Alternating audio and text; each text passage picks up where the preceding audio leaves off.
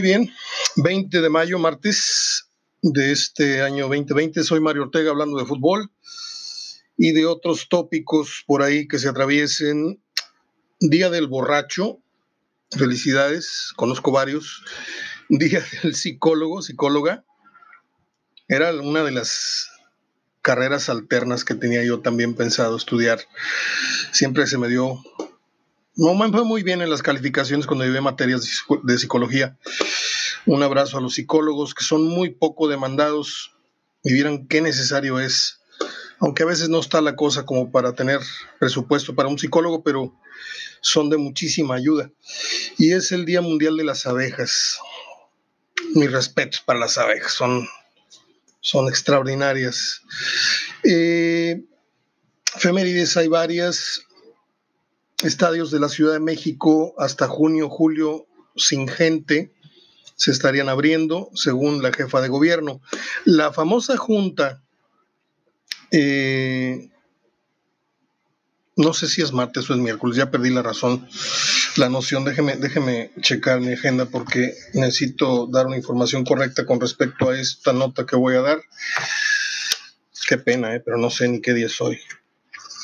No sé si estamos a martes. Qué estúpido estoy. A ver, mayo. Está mi agenda. Sí, es miércoles. Perdón. Se suponía que la famosa junta de dueños, en donde habría de salir finalmente la decisión de cancelar el torneo o darle para adelante, se corrió para mañana o para el viernes. No está nadie muy seguro al respecto. Unos dicen que para el viernes, otros para el jueves.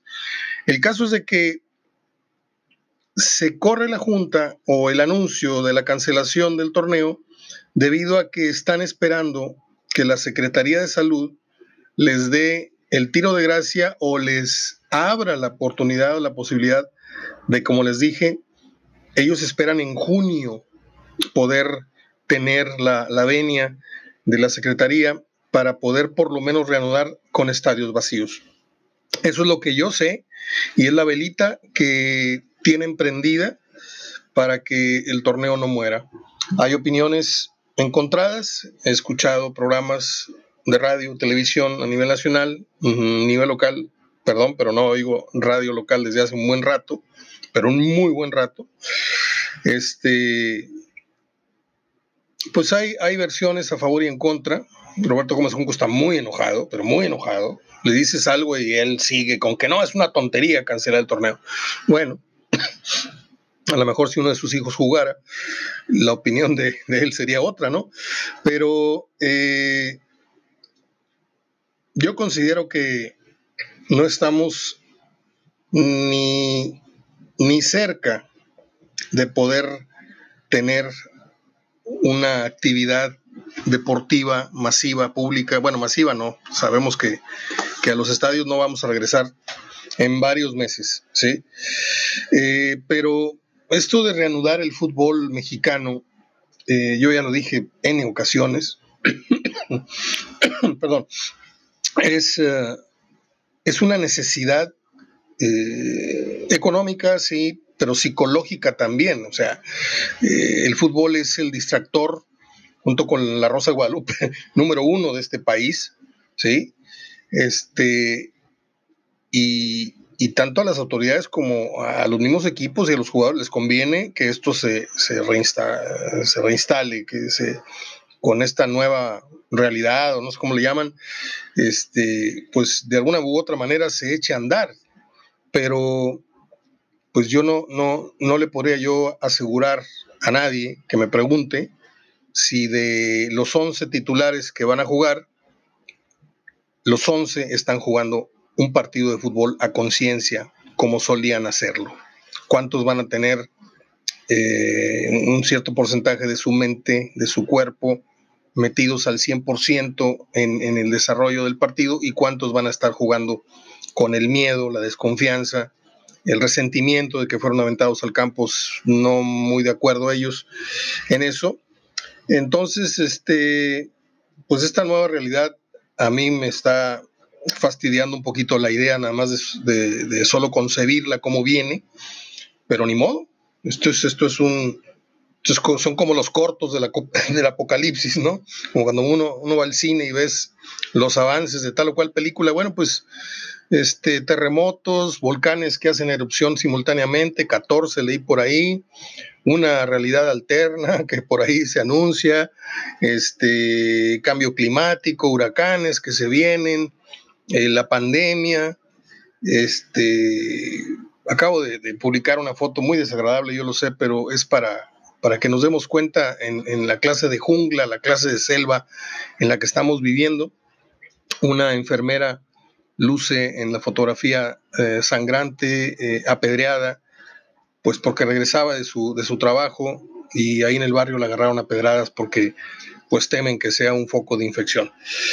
Este es el, México bueno, es el pueblo bueno, es el pueblo feliz, que a mí me platican que, que, es en el que vivimos, cuando la verdad es que estamos, estamos, amén de la pandemia, antes de la pandemia estamos sumidos en una severa, severa crisis de todo, de valores, de credibilidad, de productividad, de liderazgo, de todo lo que usted me diga. ¿Sí? Yo no soy una persona que ve eh, la vida con los lentes del, negativo. Sí, yo trato de, sacar a veces pues, lo, rescatable en, medio de las ruinas y, pues dígame ¿qué, podemos rescatar de lo que estamos viendo. Bueno, vamos a meternos otra vez el fútbol para no, para que no se, no se moleste alguno por ahí, porque este, la verdad es que da mucha pena. Eh, hay una chica de nombre Citlali Costilla que se ha hecho muy, muy famosita en estos días al subir un video eh, en la famosa red esta TikTok, en la que subió 536 veces, subió y bajó 536 veces las escaleras de su casa y con esto logró eh, metafóricamente subir el cerro de la silla.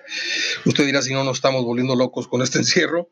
Gente que ya le urge, vi la, manifestación de los dueños de gimnasios afuera del Palacio de Gobierno, en donde están diciendo que este, pues fueron catalogados como empresas que de recreación, algo así, cuando son de primera necesidad, y yo estoy de acuerdo. El deporte es, es hoy más que nunca de primera necesidad y debería haber ya un, reglamento para que la gente pueda tener la oportunidad de salir a caminar y a correr con las de la ley, no escondidas como yo, que me salgo a las 11, 12 de la noche a caminar un eh, una hora, son 5 kilómetros, y luego me quedo en el parque otros 30, 40 en los aparatos estos que, que ponen en, en, áreas verdes públicas, este, porque en el día si lo haces, la gente, los vecinos se te quedan viendo como diciendo, mira este responsable, y lo va sin tapabocas, yo en la noche voy este, llevo mi maletín conmigo, llevo mis, guantes, llevo mi, gel, este, limpio bien los aparatos que voy a usar, ¿sí? No uso tapabocas porque a esa hora no hay nadie cerca de mí que me pueda, ni que yo pueda contaminar. Y como el virus no está en el aire, como ya les dije 700 mil veces, uno no se va a infectar del coronavirus si andas caminando por la calle, siempre y cuando no haya gente, como es el caso, yo abro una excepción en cuanto a todos los cuidados que se, que se deben de tener, porque pues si tú sales a, caminar en tu casa, en tu barrio, le quieres dar, no sé, caminar 10 minutos, dos vueltas a la manzana con el perro, este, y anda mucha gente en la calle, bueno, ahí se, ponte tu tapabocas, no vaya a ser que el que vaya adelante o, haya, haya, estornudado, haya esto, tosido. No, pero si sales en la noche, pues ¿qué, qué problema puedes tener? Ah, no, es que el virus puede estar en el pavimento. Bueno, pues llega a tu casa, lava los tenis, la suela de los zapatos y ya, estás, estás. No hay que exagerar tampoco, ¿eh? aunque ya, ya exageramos. ya cayeron muchos en el garlito este del, del quédate en casa, quédate en casa como si fuera una cárcel. No es tanto, ¿eh? Pero bueno. Eh, ayer publiqué una trivia que anteriormente ya la había contestado yo aquí en el, en el, podcast, se me olvidó. Y bueno, pues por ahí, este, por ahí cometí ese error. Y cuando analizas el, el Cruz Azul tricampeón que festejó ayer, el tricampeonato del 74, de pronto reparé el día de hoy en Nacho Flores.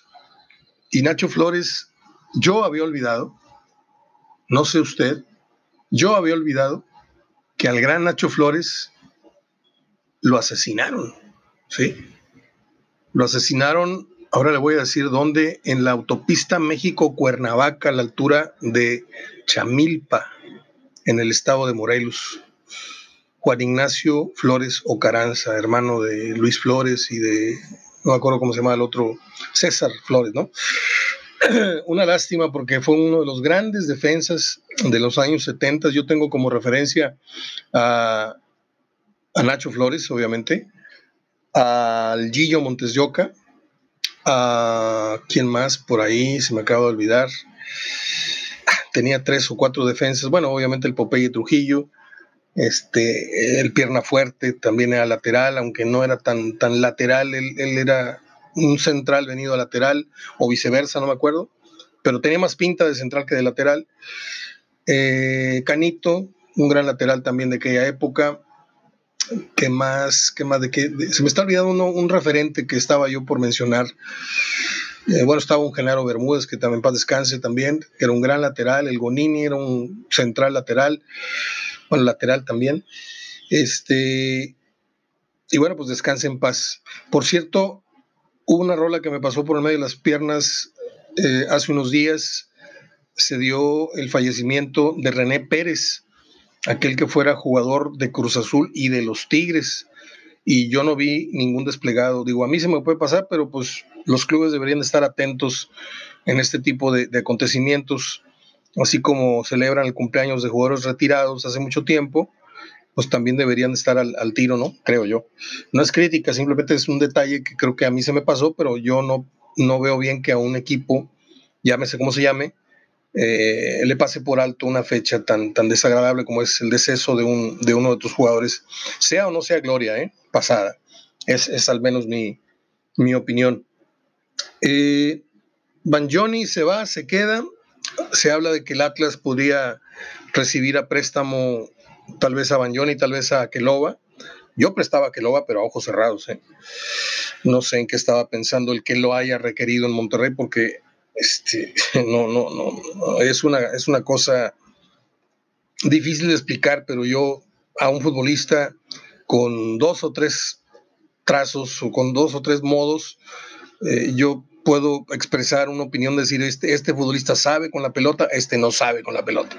Hay futbolistas que son muy, este, como el chavo del 8 que empieza y se emocionan y, y, me dijo, y le dije, esos, esos futbolistas que agarran la pelota tipo lines, que se emocionan y corren y corren y corren y no levantan la vista, no tienen freno, esto, para mí, Aqueloba tiene gol, es, sabe oler el, rebote, sabe ir al segundo palo, etcétera, pero a la hora de elaborar el, el, el juego, yo lo siento muy ansioso, lo siento como que no, no ha encontrado su, su, madurez.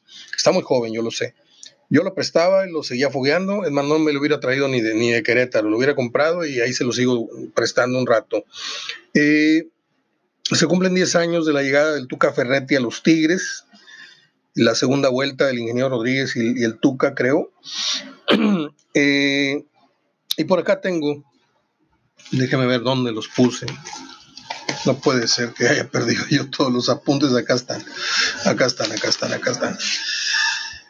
A ver, ¿qué ha hecho el Tuca Ferretti en 10 años con los, con los Tigres? Eh, a ver, ¿cómo les digo esto sin que se ofendan los Tigres? Hay en el palmarés de ganados y perdidos, títulos finales, hay algunos rubros que a mí no me representan ningún valor, ¿sí? Eh, por ejemplo, el Tuca ha perdido nueve finales, ¿sí? Tres de CONCACAF, importantísimas, dos de Liga, muy importantes, y luego viene la de Libertadores. Esas seis son las que para mí son las, las fallas de Ferretti en, cuanto a su resumen de, finales perdidas, porque luego hay una League Cup y una, super, eh, una Supercopa este, y una de campeón de campeones. Pues el campeón de campeones es un partido. Este, la League Cup, bueno, pues no, las importantes eran la Liga, que perdió dos, la Conca que perdió tres y la Libertadores que era el, logro que ningún equipo mexicano ha obtenido y se quedó en la misma orilla que Cruz Azul, que Chivas y no sé quién más.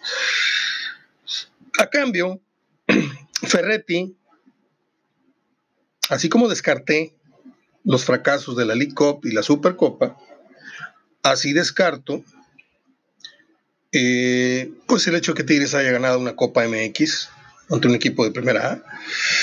Eh, ganó una Campeones Cup, también me parece muy, muy superfluo, muy, muy, no sé. Ganó cinco ligas y ganó tres campeones de campeones. También es un, título a un partido. ¿sí? Entonces, yo me quedo con la resultante de que el Tuca en 10 años ha ofrecido a resaltar cinco ligas, eso dice aquí su, su palmarés, no sé si estoy equivocado, y a cambio perdió dos, perdió tres concas y perdió la Libertadores. Seis contra cinco. Esa sería más o menos la ficha. Por acá déjeme, mm, déjeme seguir con datos de Ricardo Ferretti. Ferretti ha dirigido 497 juegos a Tigres de la apertura 2010 a la fecha. Ha ganado 231, ha empatado 153 y ha perdido 113. 113 de 497, casi 500, lo que habla pues de un número muy bajo, un porcentaje muy bajo de, de juegos perdidos. La efectividad del Tuca a 3.653 días de la dirección técnica, repito, del 2010 a la fecha, es de un 56%. Numéricamente, pues creo que no hay, no hay queja, ¿sí? Acá la bronca es, después de Guiñac o antes de Guiñac, estaban, bueno, antes de Guiñac, cómo jugaba Tigres, o incluso con Guiñac, ya ganando títulos y esto, eh, es una forma eh, más allá de que seas eh, seguidor de Tigres, siendo seguidor del fútbol, eh, es una forma agradable de, fútbol, de ver fútbol por parte de Tigres. O sea, le gusta a uno ver más al Tuca que ver a, al profe Mesa de Toluca o ver a, al, América del Piojo, al América de Rayado, al, al, Rayados del Piojo, o no sé, al, Atlas de la Volpe, al Santos de Romano, al Santos de al Morelia Romano. O sea, me explico, ya, ya entrando en gustos, pues ahí sí hay, eh, se vale la, la pues la, controversia. Eh, Ricardo Ferretti y sus 497 partidos por competencia con Tigres del 2010 a la fecha son 396 de liga, 41 de CONCACAF, 34 de Copa MX, 16 de Libertadores, 4 de campeón de campeones, 3 de League Cup, 2 de Supercopa y 1 de campeones. Todos estos le amasan muy bien el récord al Tuca, porque los de Copa, los de campeón de campeón, los de League Cup, los de Supercopa, le aumentan el volumen de la productividad. Yo ahí no, no entro en ese, en ese juego. Eh, ya les dije las finales que ha perdido el Tuca. Ricardo Ferretti es el director técnico que logró la fase regular con mayor efectividad, 72% eh, de un equipo de la primera división. Esto fue en el clausura 2019. Hoy, por cierto, Santos celebra ocho años de aquella final que le ganó al Monterrey y eh, con ello consiguió su cuarto título de liga. Yo recuerdo haber ido a aquella final de ida y es una de las finales más desagradables, más aguadas, en donde vi casi casi a Monterrey perdón por lo que voy a decir, pero casi casi entregando el título. Lo vi jugando una final con una actitud bastante, bastante mansa, bastante, este, no sé si era, pues este, se sentían sobrados o se sentían muy seguros, pero ese día recuerdo que les anotó un gol Oribe Peralta, por ahí. Y cuando se acabó el juego yo le dije al Warrior que estaba ahí conmigo en el palco de prensa, por ahí estaba yo en el Palomar, y le dije, te apuesto lo que quieras a que Santos es campeón allá, porque este Monterrey dejó ir vivo. Y así fue. Y creo que también, bueno, de hecho ese día, Bucetich perdió su primera final. Ahí dejó de ser el famoso Rey Midas. Y creo, no me hagan mucho caso, que un mismo 20 de mayo, eh, Santos le ganó el título también a Toluca en la bombonera. Esa es la... Pues no sé si estoy falseando información, a lo mejor me estoy confundiendo, pero quédese con el primer dato mejor que le di. Eh, sale por ahí una publicación de estas chicharroneras en Facebook de grupos que se ponen a dar noticias falsas y cosas así, ¿no? Y se ponen a, especular. Me dijo por ahí, no sé quién, un empleado del club, este, que tal o cual jugador este, va a venir y luego no va a venir, y, luego borran las publicaciones en donde los iconearon, en fin. Y, y no sé por qué salió a la palestra el tema para ellos del Chiquimarco, ¿sí? Ah, ya me acordé. Resulta ser de que este, el famoso Chiquimarco declaró, no me acuerdo para qué medio, que había sido amenazado de muerte después de la final aquella que pierde Monterrey aquí en el TEC contra el Toluca. Y que eso, por ello, la federación lo protegió eh, durante un año, así como el otro señor que no pitó en, que no le pitó a Tigres mucho tiempo, el día que los apuñaló en Guadalajara, no recuerdo cómo se llama, ya hasta, hasta el nombre de los árbitros me está olvidando, imagínate el daño que me está haciendo este, este encierro. ¿Cómo se llamó el árbitro? Este que no le pitó el, final a Tigres eh, hacia el final. Se me olvidó, lo juro. Y yo siempre he sostenido que Chiquimarco no apuñaló o no le dio la cuchillada trapera al Monterrey en aquella final. Yo más bien creo que Monterrey se puso de pechito para que Chiquimarco, que era un, árbitro que a la menor provocación te amonestaba y a la menor provocación te sacaba la roja, era, era su orgasmo, era su placer.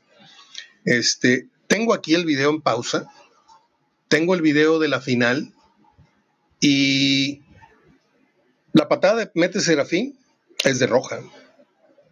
El Chicharo González en el, en el césped agrede a un, a, un, a un jugador de Toluca, era roja.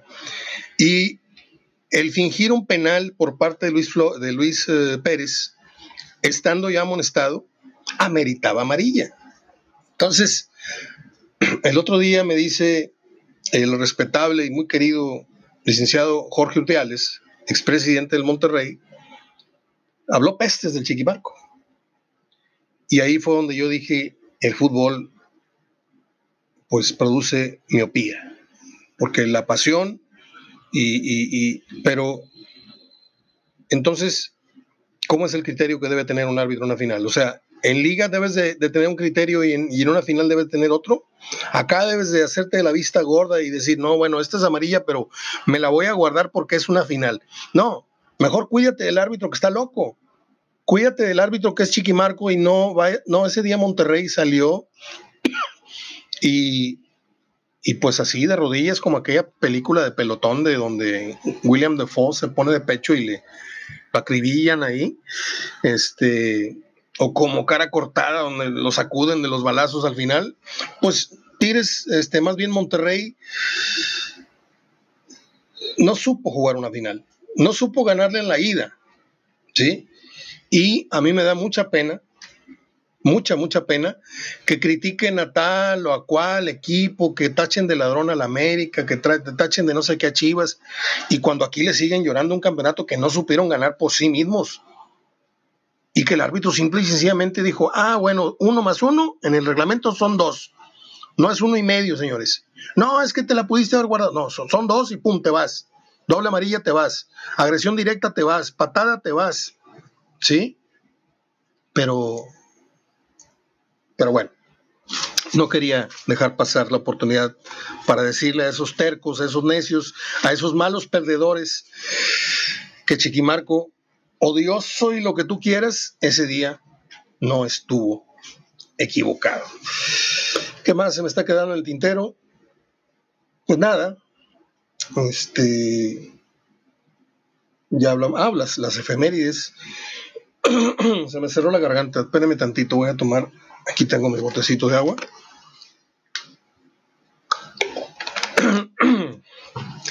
Un día como hoy nació el gran actor de Hollywood llamado Jimmy Stewart.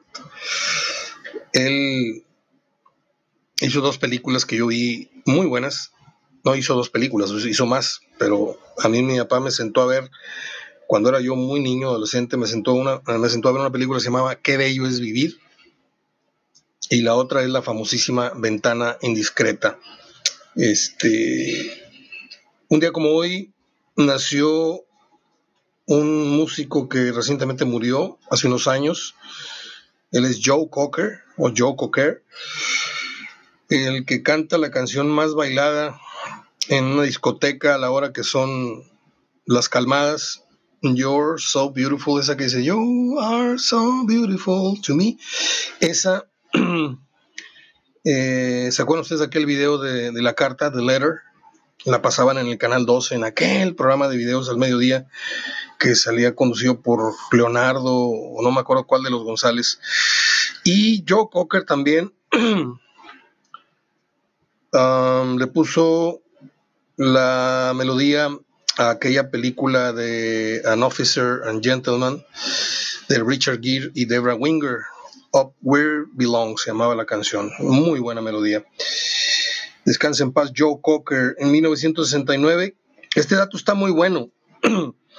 cuatro marines o cuatro marinos atacaron a Peter Cetera en el estadio de los Dodgers. Estaba Peter Cetera, el vocalista este, a la muerte de, Terry Cat pasó a ser la voz principal de Chicago y pues fue al béisbol y había cuatro de esos soldados, de esos marinos enfermitos que no les gustó el corte de pelo porque lo traía muy largo y lo agarraron a golpes.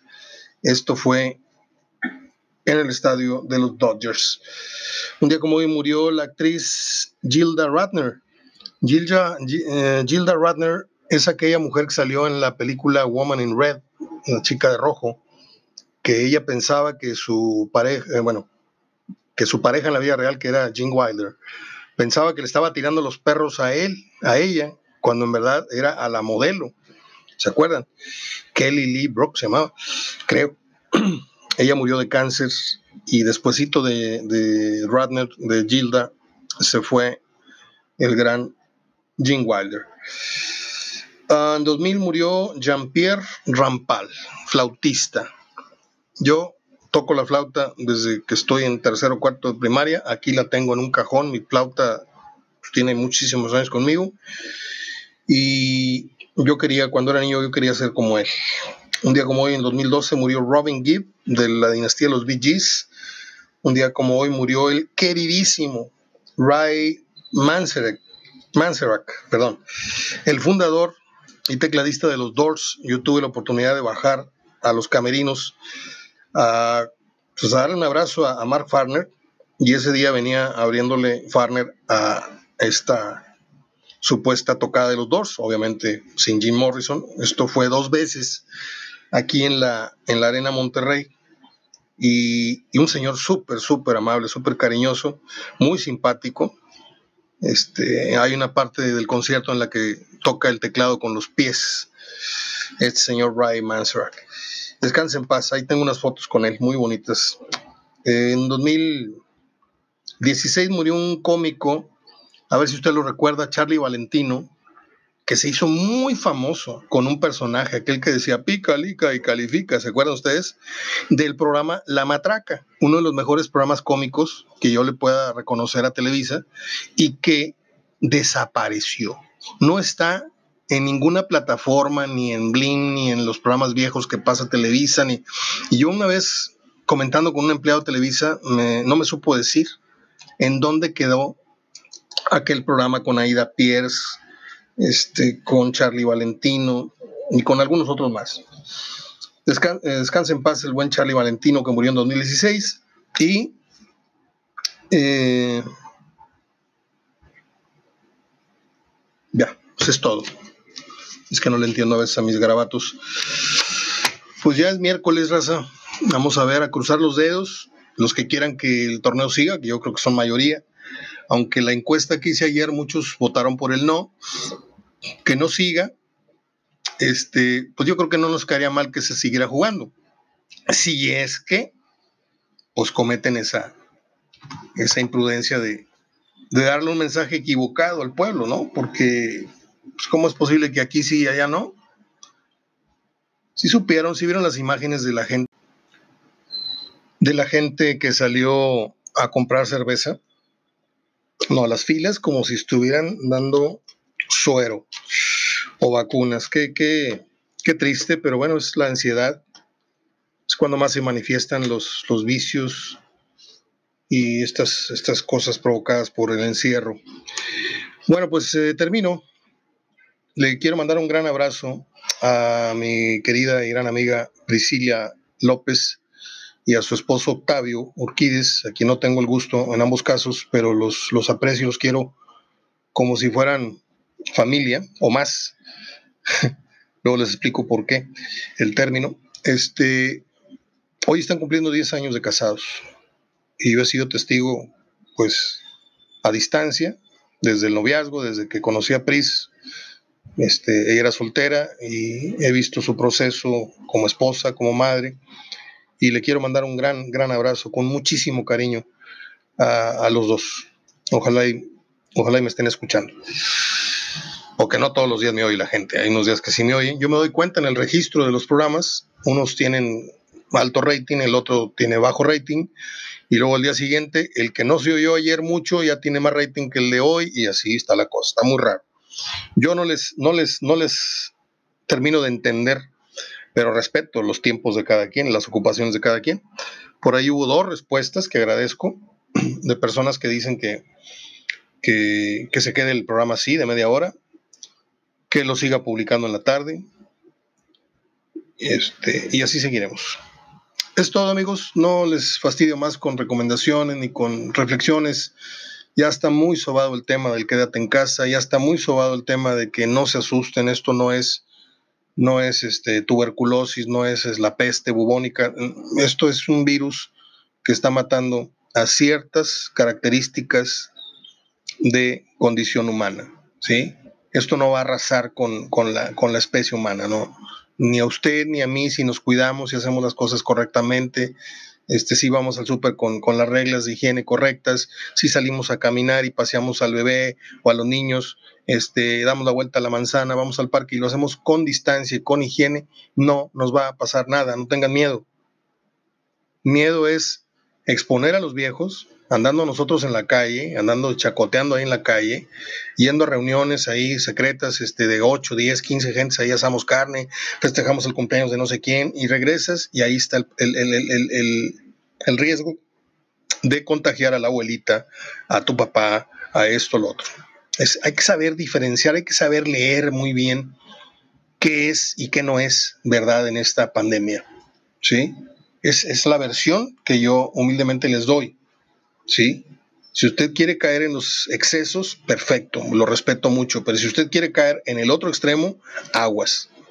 Porque si bien es cierto, acabamos de publicar una nota en, en donde el, el titular del área médica este, del Reino Unido, el jefe médico británico confirma nuevamente que el COVID-19 es inofensivo para la mayoría de las personas, ¿sí? Pues yo le creo más a este señor, le creo más a Primer Mundo que todas las tarugadas que nos están diciendo a las 3 y a las 7, 6, 7 de la tarde todos los días. Ahí le paro mejor. Y que cada quien se rasque con sus uñas, ¿no? Abrazo de gol y hasta mañana.